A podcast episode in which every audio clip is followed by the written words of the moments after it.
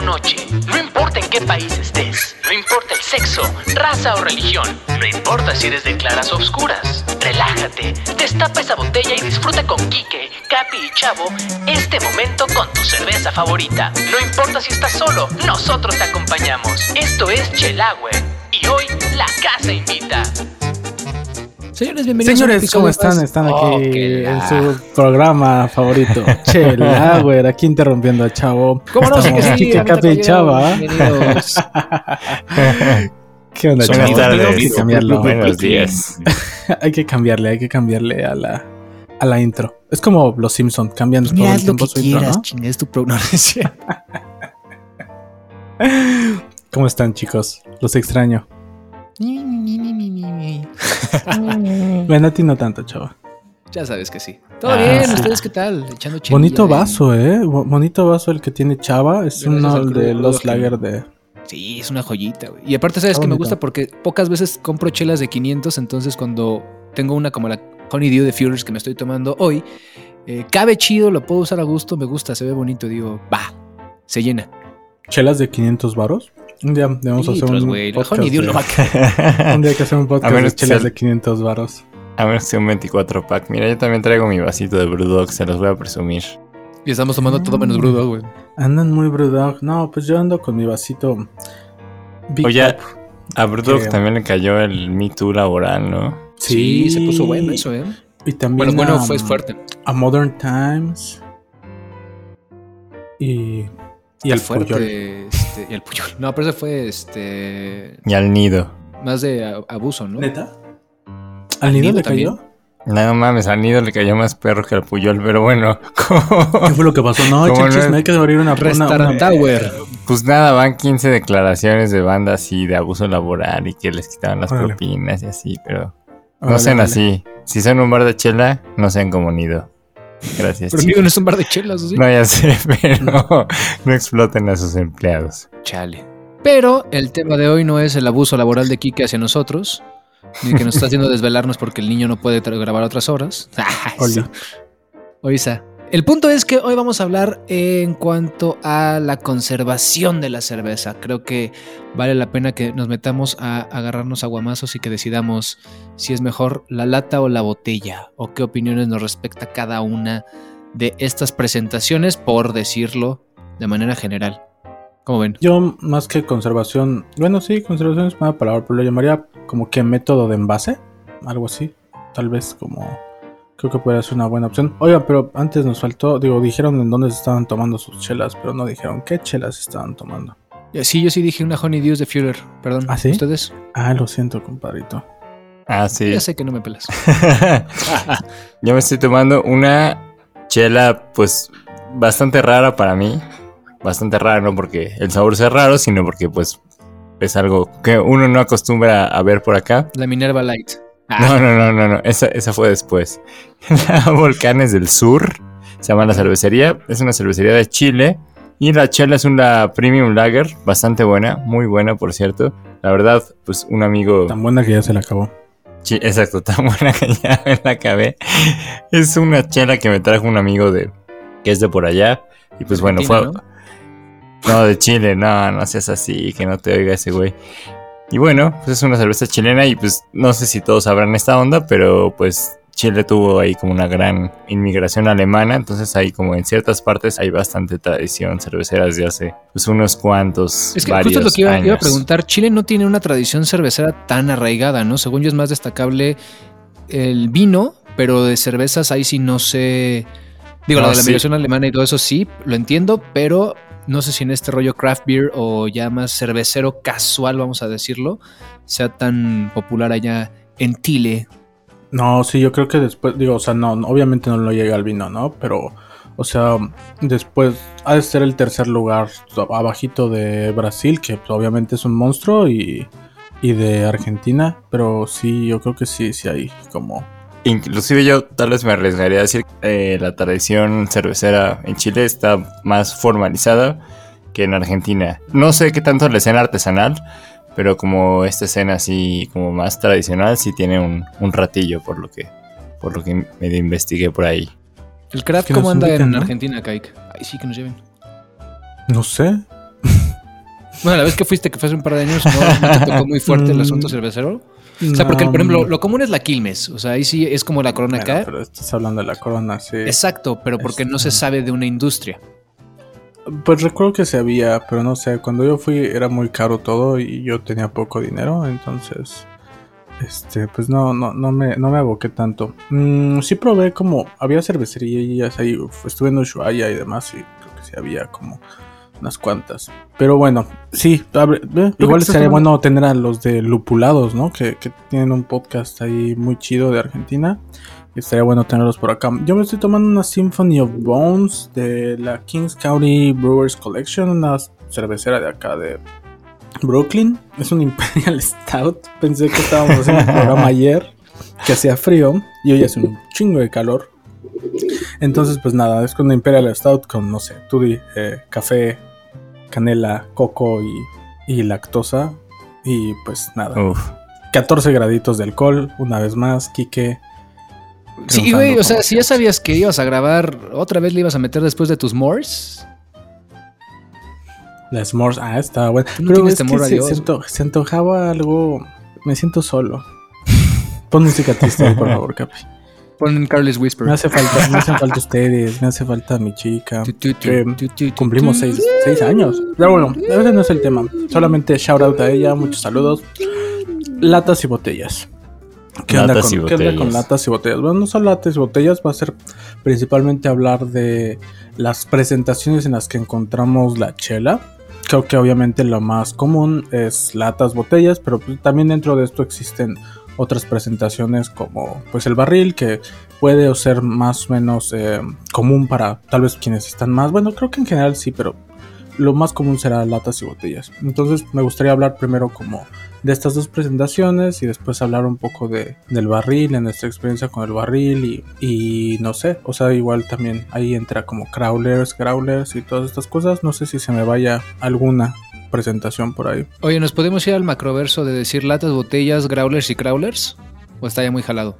Porque tiene también su, su ciencia y su magia, ¿eh? O sea, Ahí, ahí nos está justo haciendo falta algo que, bueno, vamos a tratar más adelante, que son las Cask Ales o Real Ales. y creo que eso eh, igual no, no, no.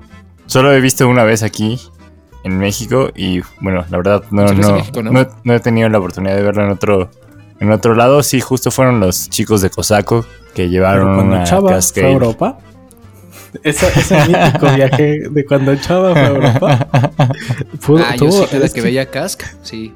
Vamos a, vamos a hacer una cooperacha para que Chava vuelva a Europa. Jalo. Sí, no, yo, oye, perfecto, la cooperacha para mí, yo nunca he ido, yo nunca he ido. No importa, no importa. para Vamos a hacer la cooperacha tienes que para, callar, que- güey. para ir los tres juntos entonces.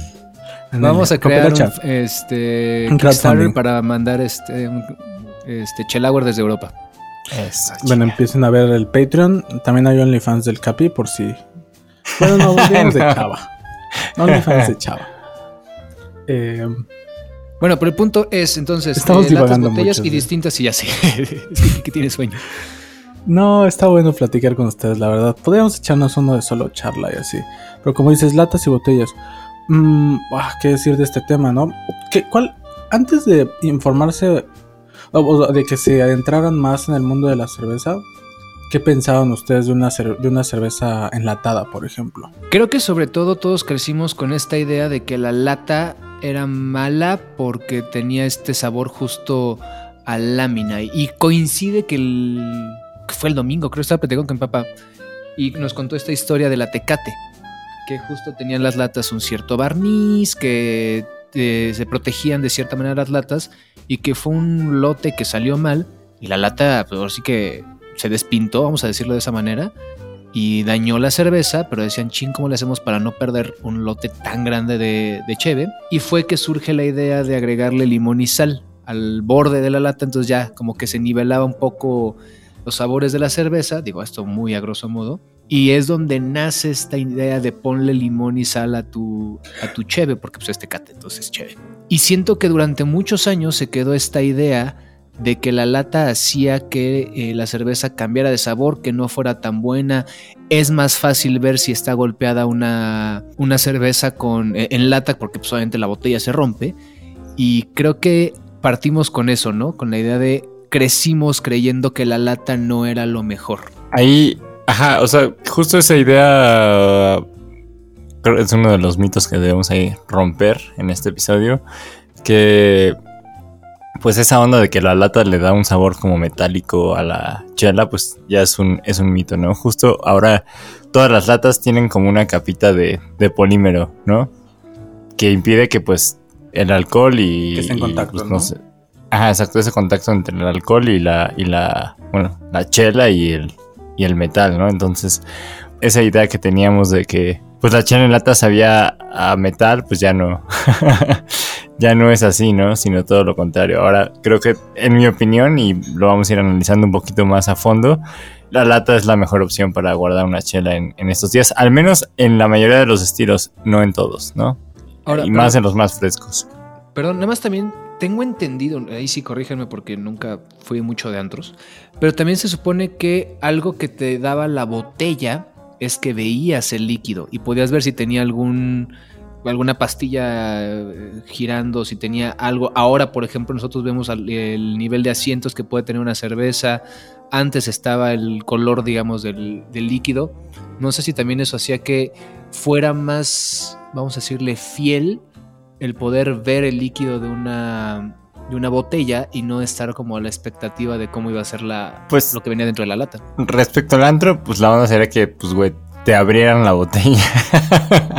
o tú abrieras tu lata en... Que tú vieras cómo abren esa lata o esa botella, ¿no? Y respecto a los sedimentos y eso, ahí sí, pues tal vez tendría un poquillo más de sentido, pero pues no sé qué, qué opina el Quique. ¿Ustedes conocen la primera, han visto imágenes de la primera cerveza que se enlató? Digo, eso cuando sí tenía contacto el líquido con la con, con la lata ¿Cuándo o digamos con el aluminio. Yo, 1935. Ah, bueno, Y yo vi que la primera. No, no sé si la primera. No fue la primera chela enlatada, seguro. Pero la primera chela artesanal enlatada fue la Dale's Pale Ale. Sí, sí, esa fue la primera. Oscar. Blues. No, no, pero la primera cerveza que, que se enlató fue en el 35 y era la Krueger. Este es. Ok. Y pues no sé, pero en ese entonces, o sea, no era que tuvieras tu. Pues como abres hoy en, la- hoy en día las latas, ¿no? Era literal, un- se tenía que ¿De usar un destapado. Ajá, era de abrelatas, era de abrelatas. Este. Pues eso te daba todo en la madre al momento de abrirla, ¿no? No mames, ¿qué onda con los abrelatas, güey? Ahí que estamos como delatando nuestra edad, ¿no? ¿Por qué? Con los abrelatas, pues ya todo tiene. No, pero justo, para pues, antes, ¿no? exacto, antes dice, es lo que decía aquí, que antes no tenía esa de- a- apertura. Claro. ¿Cómo se le llama? Es el, Se llama el Easy Tap. Easy Tap y fue inventado en los 60. Fue inventado en. NYU, eh, donde estoy yo. No, no, no, no. Fue inventado en los 60 en una empresa de, de Indiana, al parecer. Es lo que estoy viendo. Me están pasando la nota ahorita el, el productor. el productor. Gracias, güey. señor productor Don Google. No mames. Ando muy pispireto el día de hoy. Lo siento. bien. Pero sí, yo, yo supongo que justo el hecho de tener que abrir las latas con abrelatas hacía que el, el borde de la lata pues, tuviera algún tipo de contaminación, por más simple que pueda llegar a ser, y pues por supuesto que afectaba el, el Bueno, sabor, pero- ¿no? Pero yo creo que las latas de última generación, o sea, yo creo que ni a nuestros papás les tocaron latas con cerveza que no, que no, o sea, que no tuvieran esta, este polímero, ¿no? Yo creo que eso ya desde los 90. No tengo el dato, pero, pero bueno. Ahora, de justo, de, de- creo que ahí estamos hablando como de la conservación, porque hay varios temas que creo que se deberían contrastar y ahorita los podemos ir tocando. Uno de estos es la conservación. Creo que ahí los pros que tiene la lata es que, pues es totalmente, sabemos que ya hemos hablado en otras ocasiones que el líquido puede ser muy susceptible a la luz del sol, ¿no? Sobre todo por, por los lúpulos, ¿no? Entonces con las botellas, sobre todo si son azules, verdes, transparentes, pero incluso con las que son marrones, pues si entran en contacto como con rayos de- de- de- del sol, pues se tiende a, tiende a pasar esto del azorrillado, ¿no? Y por lo que veía también, como las, las únicas botellas que filtraban como el 99% de la luz eran las botellas ámbar, ¿no?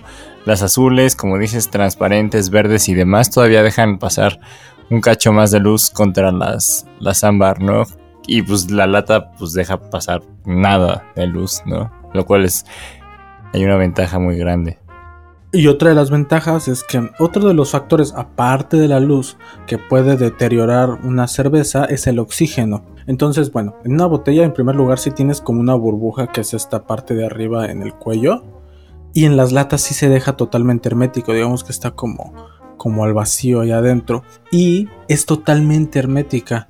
La corcholata, o sea, por más bien puesta que esté, o sea, sí hay una pequeña filtración y con el tiempo se puede ir filtrando cada vez más el, el oxígeno y esto nos va a dar como ciertos sabores este, que muchos describen como a papel, como a cartón. Pero, por ejemplo, eso lo entiendo perfecto, pero también siento que es porque son cervezas que tomamos dentro de un tiempo determinado, porque por ejemplo, algunas que necesitan mejor conservación vienen en botella, pero traen generalmente un corcho, por ejemplo, que siento que es lo que hace que no tenga esta filtración que decías y que se conserve un poquito mejor. Pero igual el corcho tiene. ¿eh? Ajá, justo pasa lo mismo en los vinos. O sea, justo el filtro también deja pasar como un cacho de, de, oxígeno y hace que. O sea, justo esos son los únicos estilos que creo que se benefician de tener un corcho, ¿no?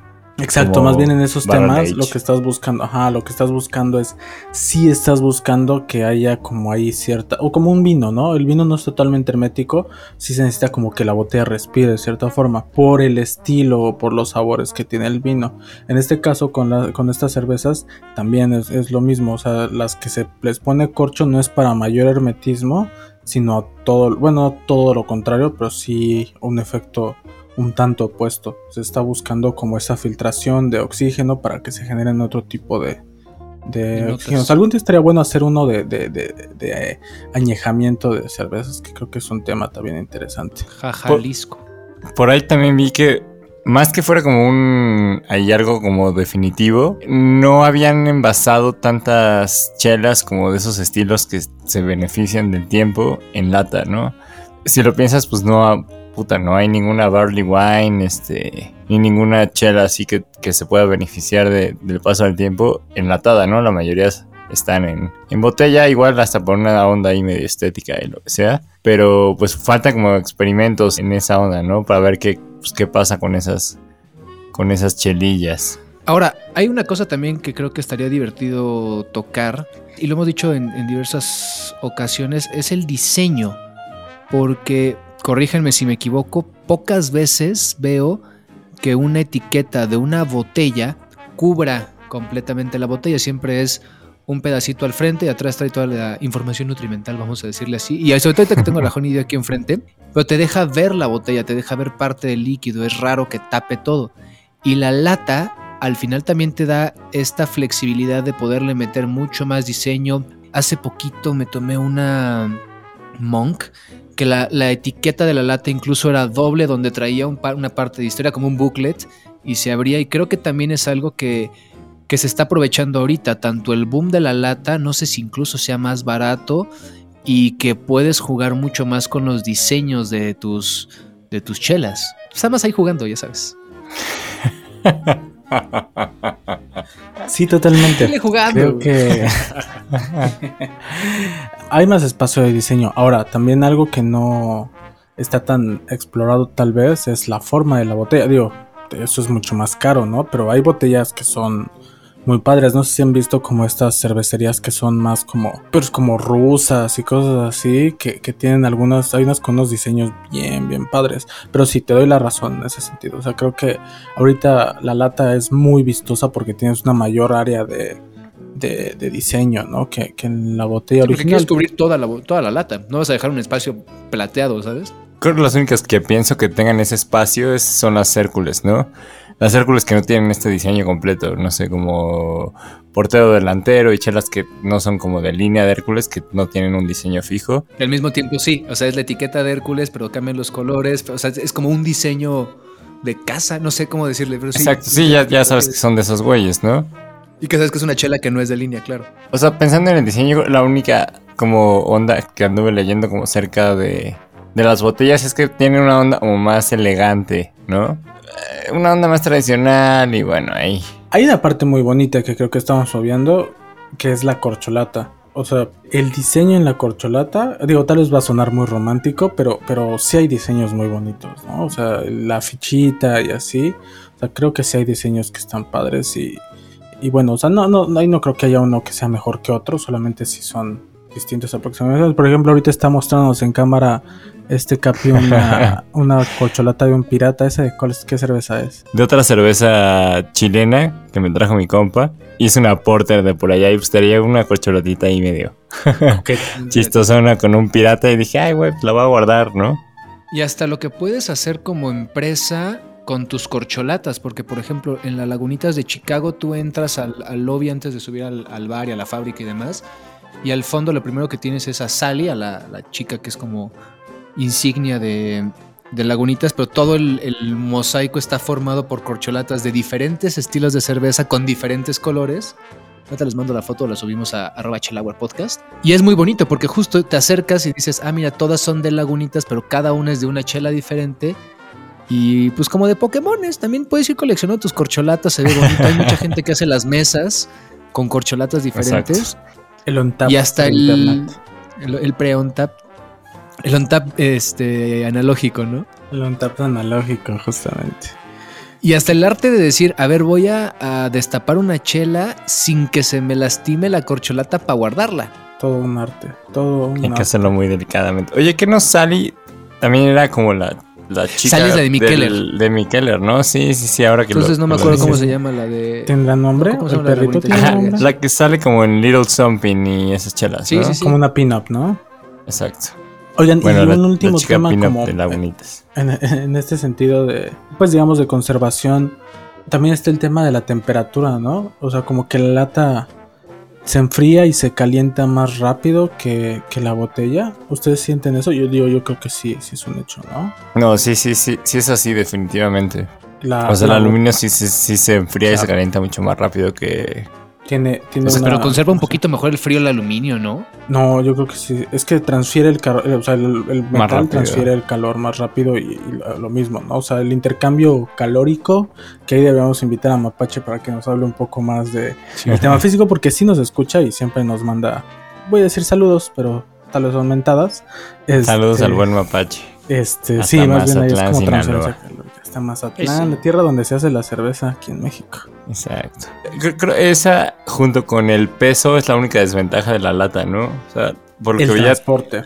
la, la, la, o sea, tanto el peso que una botella pesa hasta como, una botella de 350 mililitros pesa hasta como medio kilo, según recuerdo, contra una lata que pues, pesa como 300 gramos, ¿no? 200 Y y cacho. también es más fácil de transportar la lata que la botella, ¿no? De apilar. Porque Claro. aparte ¿no? siento que hay muchas más cosas adaptadas para llevarse latas, o sea, los cartoncitos, los, este, los que matan peces y esas cosas, que llevarte botellas. O sea, las botellas las metes en una cajita o en un, el, como el de indio, pues, este... No, pero yo, o sea, estás, cartoncito. estás diciendo que es más fácil. bueno, no, o sea, está buen, bueno, pero para ti la botella es Para más mí es más fácil transportar latas. No, Ah, lata. latas, latas, latas, ya, ya. Sí, sí, sí. Eh, eh, Además se rompe una botella y es No, pues rompes varias. ¿no? mucho más desmadre, ¿no? Que si se rompe una lata. Ahora, y es más, mucho más difícil. hasta en el refri es apilar más las fácil, ¿no? O sea, en tu claro, en refri, el refri. de la casa es mucho más fácil. ¿Qué han visto ustedes esas para los refris para poder meter como las botellas como agarrándolas de la parte de arriba del cuello? Esas están padres. Ah, caray. Sí, no, no sabría explicarlo. Este. Ya, ya, como, No, bueno, ajá, simplemente como- las latas las puedes apilar, güey. Y como van parejitas, Exacto. las puedes poner una encima de otro. O sea, sí es mucho más portable. Es que, ¿sí es portable? ¿Portátil la lata? ¿Cómo sería? Sí, porque sí, sí, por- pues, más er- ergonómica, podrías decirle. Tal vez. Es que realmente sería portable, pero no quiero decir portable. No, pues es lo mismo, ¿no? Yo creo que más bien es como ergonómico, ¿no? ¿Y qué onda con los, ¿Qué los demás for- ¿Qué huele con exacto? Como Jordi Rosado. este, ¿Qué onda con los demás formatos? El, el- el barril, Growler, Crawler. ¿Qué, ¿Qué opinan de ellos? ¿Qué experiencia Bueno, mira, cuando tienen? yo estaba en Europa. No mames. No, este. Creo que. ¿Usan el todos Growler? La neta. Es que también es un volado, güey. Yo, las veces que he tomado growlers es porque la neta hay martes de growlers en Morenos o porque voy a hacer algo en mi casa y digo, mejor me llevo un growlercito en vez de llevarme dos de la misma chela. Pero luego hay lugares que no te dejan llevar otro growler, tienes que a fuerza comprarlo ahí. Hay lugares que te dicen, no, este te lo incluimos. El andar incluso viendo qué growler es el que te vas a llevar y pues por ejemplo el tiempo de conservación de una chela en growler no es el el mismo que el de una botella. O sea, al final creo que son uno o dos días. Cosa que, por ejemplo, y ahorita te doy la palabra, Kike, siento que es la ventaja del crawler, que es ahora sí que la latota. El latón. Pero es, la, es una caguama también, la neta. De cinco. No, el, el crawler yo sí me acuerdo de haberme traído una de Lagunitas y llegó muy bien la farmhouse. Ah, pues la probamos. Y llegó muy bien conservada, tuvo un par de días, cosa que por ejemplo un growler no me hubiera dado, que tienes también el riesgo de el gas y demás. Pero también, o sea, es una latota, güey. O sea, siento que por más latón que tengas, vaya, son presentaciones grandes diseñadas para compartir y que, no sé, ahí me causa conflicto en el que siento que la quiero guardar, pero sé que no me vas a ver igual, no sé. Yo, creo que, bueno, no sé, en mi opinión, dos cosas como rápido. Una, la, la cultura de, del growler no está tan bien, este, afianzada acá. O sea, como que todavía falta. Digo, también faltan como bares locales a donde puedas ir y, puedas como refiliar tu growler. No sé, desde poder ir en bici o caminando y, y llevártelo. Creo que ahora que contrastas el growler y el crawler, en realidad yo no creo que sean con el mismo. O sea, no tienen la misma finalidad, al menos para mí. O sea, yo creo que el crawler sí sirve como para. O sea, el crawler con C, el latón, funciona como para ir a un bar en donde están sirviendo una chela este, que solamente tienen en barril y eh, podértela llevar a otro lado, transportarla y almacenarla el tiempo que quieras, porque al final ya está en una lata y, y va a aguantar ahí. En cambio, el growler yo lo veo más como algo que vas a ir a una fiesta o vas a tomarte nada más. O sea, porque el growler, justo como dices, se mantiene tres días, pero no es porque el formato sea inadecuado, sino porque es como su finalidad. Es como tener chela fresca, o sea, en tu casa, ¿no? O sea, lo más fresca posible. Y pues obviamente si quieres cerveza fresca no te la vas a tomar dos semanas después. O sea, solamente es como una chela lo más fresca posible que te puedes llevar a tu casa, que puedes llevar a una fiesta y, y pues ya. Y bueno, y del que de los bares que pues, tiene que ser el de ahí, o sea, yo sí creo que tienen que cambiarlo, ¿no? Porque si queremos como, pues entrarle un poquito más como a esta onda que pues, está chida porque es como más también hacia el lado del reciclaje para aquellos que gusten de eso y demás. Bueno, no que gusten, creo que es necesario, ¿no? Pero, este, pero bueno, habemos algunos Sí, o que luego te aplican la de, uy, no, es que tiene el logo de otra cervecería, no, no te lo puedes traer aquí. Dices, güey, Claro. a ver. O sea, yo el único problema que le vería ahí sería como que lo lleves limpio o no. Y que Pero si hay no lo llevas lugares que limpio, hasta pues te le da una manita, güey. Pues, claro, su chela no va a saber igual, pero pues, güey, en vez de eh, hacer eso, pues lo solucionaría como lavándolo ahí, ¿no? Sí. Y listo, así no te arriesgas. Pero creo que estos dos formatos nos llevan a, al otro, o sea, como al, al grande, ¿no? El, al barril. El barril. El El barril. barril que es este. La barrilito. La otra forma que yo diría, porque ahora piensen en que el growler y el crawler, o sea, son distintos a la lata y la botella en el sentido de que la cervecería, o sea, de una cervecería de, de producción no te va, o sea, no te va a entregar un crawler, un growler, en algunos casos sí, pero generalmente eso es una cuestión un poquito más del taproom, ¿no? Del lugar a donde vas a comprar cerveza. Desde la cervecería yo diría que los formatos como oficiales es cerveza, lata y el barril, ¿no? O sea, esos como que salen directamente de la fábrica. Ofrece cosas eh, en cuanto a calidad, por ejemplo, que los otros formatos no, no ofrecen, ¿no? No sé ustedes cómo, cómo lo vean. ¿O qué piensan de los barriles en general? ¿Cuál fue su primer acercamiento al Pues barril? yo creo que el, el barril es una opción como más fresca de la chela, ¿no? Bueno, no en todos los casos, capaz que pues vas al, al- a la cervecería y ahí también tienen lata y tienen cerveza y la, pues la... El clásico lleva el barril ahí como seis meses, ¿no? Exacto. O sea, bueno, sí, perdón, es que tienes las dos. El de va saliendo de la cervecería. Incluso creo que el mismo. Ay, ¿cómo se llama este? El primero artesanal que nos gusta. Bueno, no nos gusta, pero. el Michael Jackson. güey, Donde fuimos al cumpleaños de Kike. güey. Al Beer cumpleaños Factory. de Quique. Ah, sí, sí, sí, sí. Que tienen ahí la, la fábrica y ahí mismo te lanzan la chela. Y dices, órale, sí viene muy fresca. Lagunitas en, en Chicago. ah, cualquier cervecería Claro. con su taproom.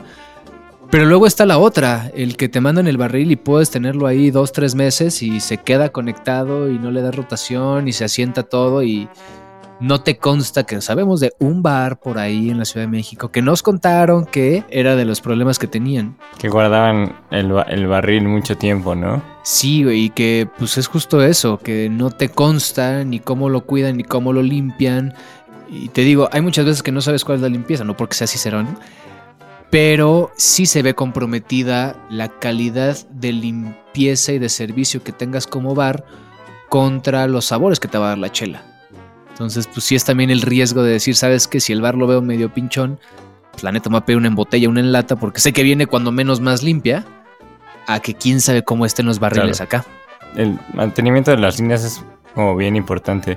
Inclusive hay cosas básicas como de, de hecho, del, como el cicerón del CBS, que, pues nada, es eso, ¿no? Que tienes que dejar el barril enfriar un día y bueno, varios errores que pues luego vemos en, en- varios bares que deberían de ser, pues, ejercicios básicos que deberían hacer, pues, cualquier dueño de bar, ¿no? Ahora, que si encuentras un bar descuidado, o sea, creo que también vas a poder encontrar otras cosas como botellas fuera de la fecha de consumo preferente, que tal vez no, no conservan en frío sus botellas. O sea, también hay ciertas cosas que tal vez no son tan evidentes como una línea sucia, que tampoco no sé qué tan evidente sea en general, pero, eh, o sea, sí, el descuido creo que puede darse por todos lados en la parte de, del servicio de la cerveza, incluso hasta en los vasos, ¿no? Que, este, que sería como la, la forma de entrega final del producto.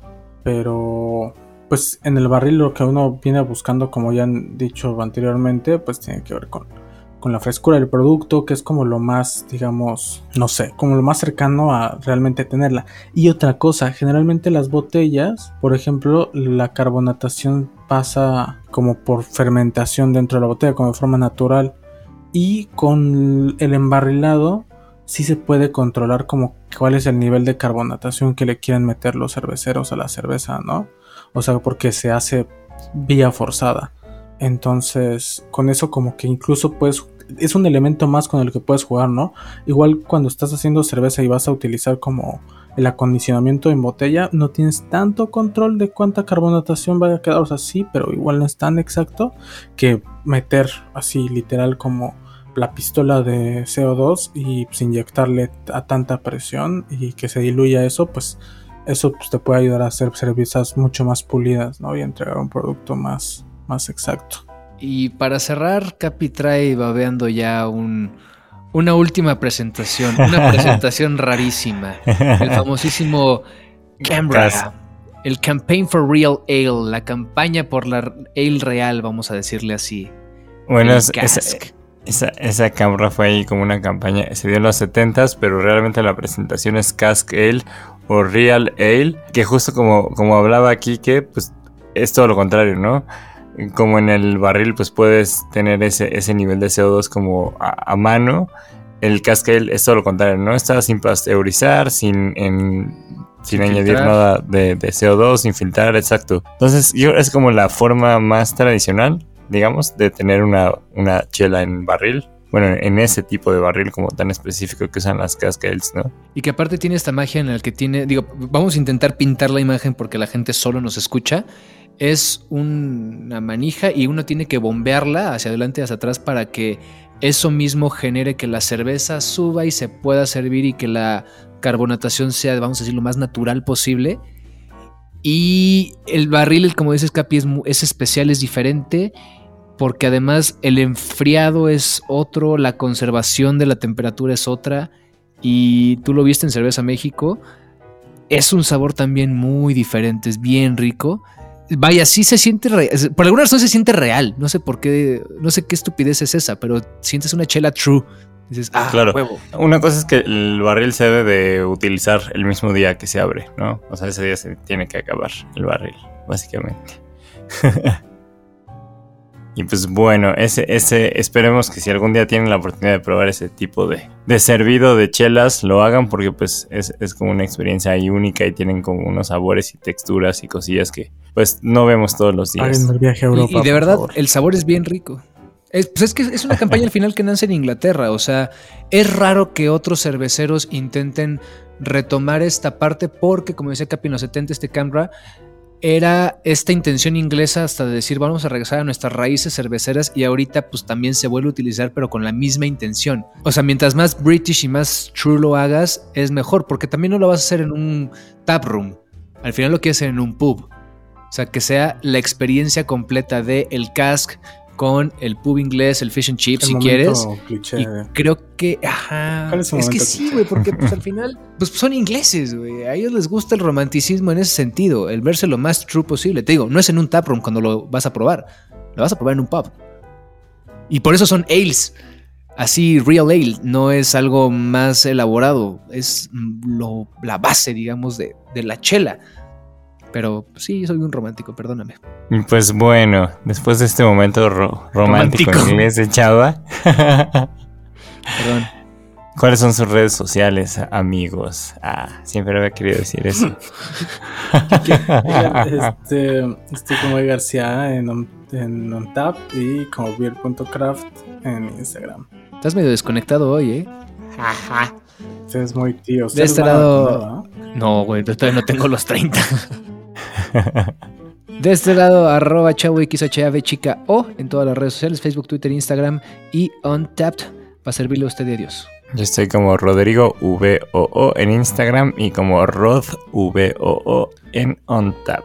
Y ya saben que las redes del programa es arroba Chelauer Podcast. Todo es Chelauer Podcast en todas las plataformas digitales, en todas las redes sociales y sobre todo cada 15 días aquí en sus deliciosos oídos.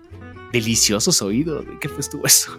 Qué horror. Sí, saben Perdón, ya, vámonos a dormir. Bueno, como les digo siempre a ustedes, a